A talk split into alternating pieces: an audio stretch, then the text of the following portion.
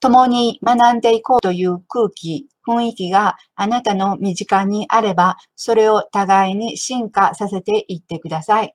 共に学んでいこうと心から喜んで呼びかけ合ってください。もちろん自分の中にというのは言うまでもないことですが、こうして今、互いに肉を持ち、自分を学ぶというチャンスを用意しているんだから、本来の生きる意味、道筋を確認し合いながら、そして合言葉通り250年後の再会を果たし、共に次元を超えてください。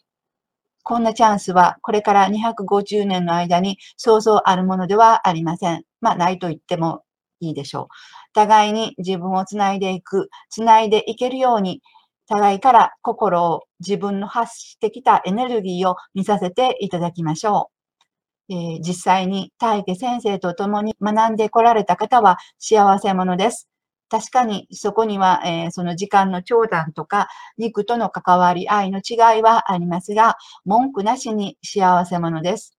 そして残念ながら先生と共に学べなかった方もおられると思いますが、今学びに触れているということは確かなことですから、学びの友と共にしっかりと歩んでいく方向に自分の生きていく舵を切ってください。250年後が本番です。本番に心を向けていけるように自分を学んでいきましょう。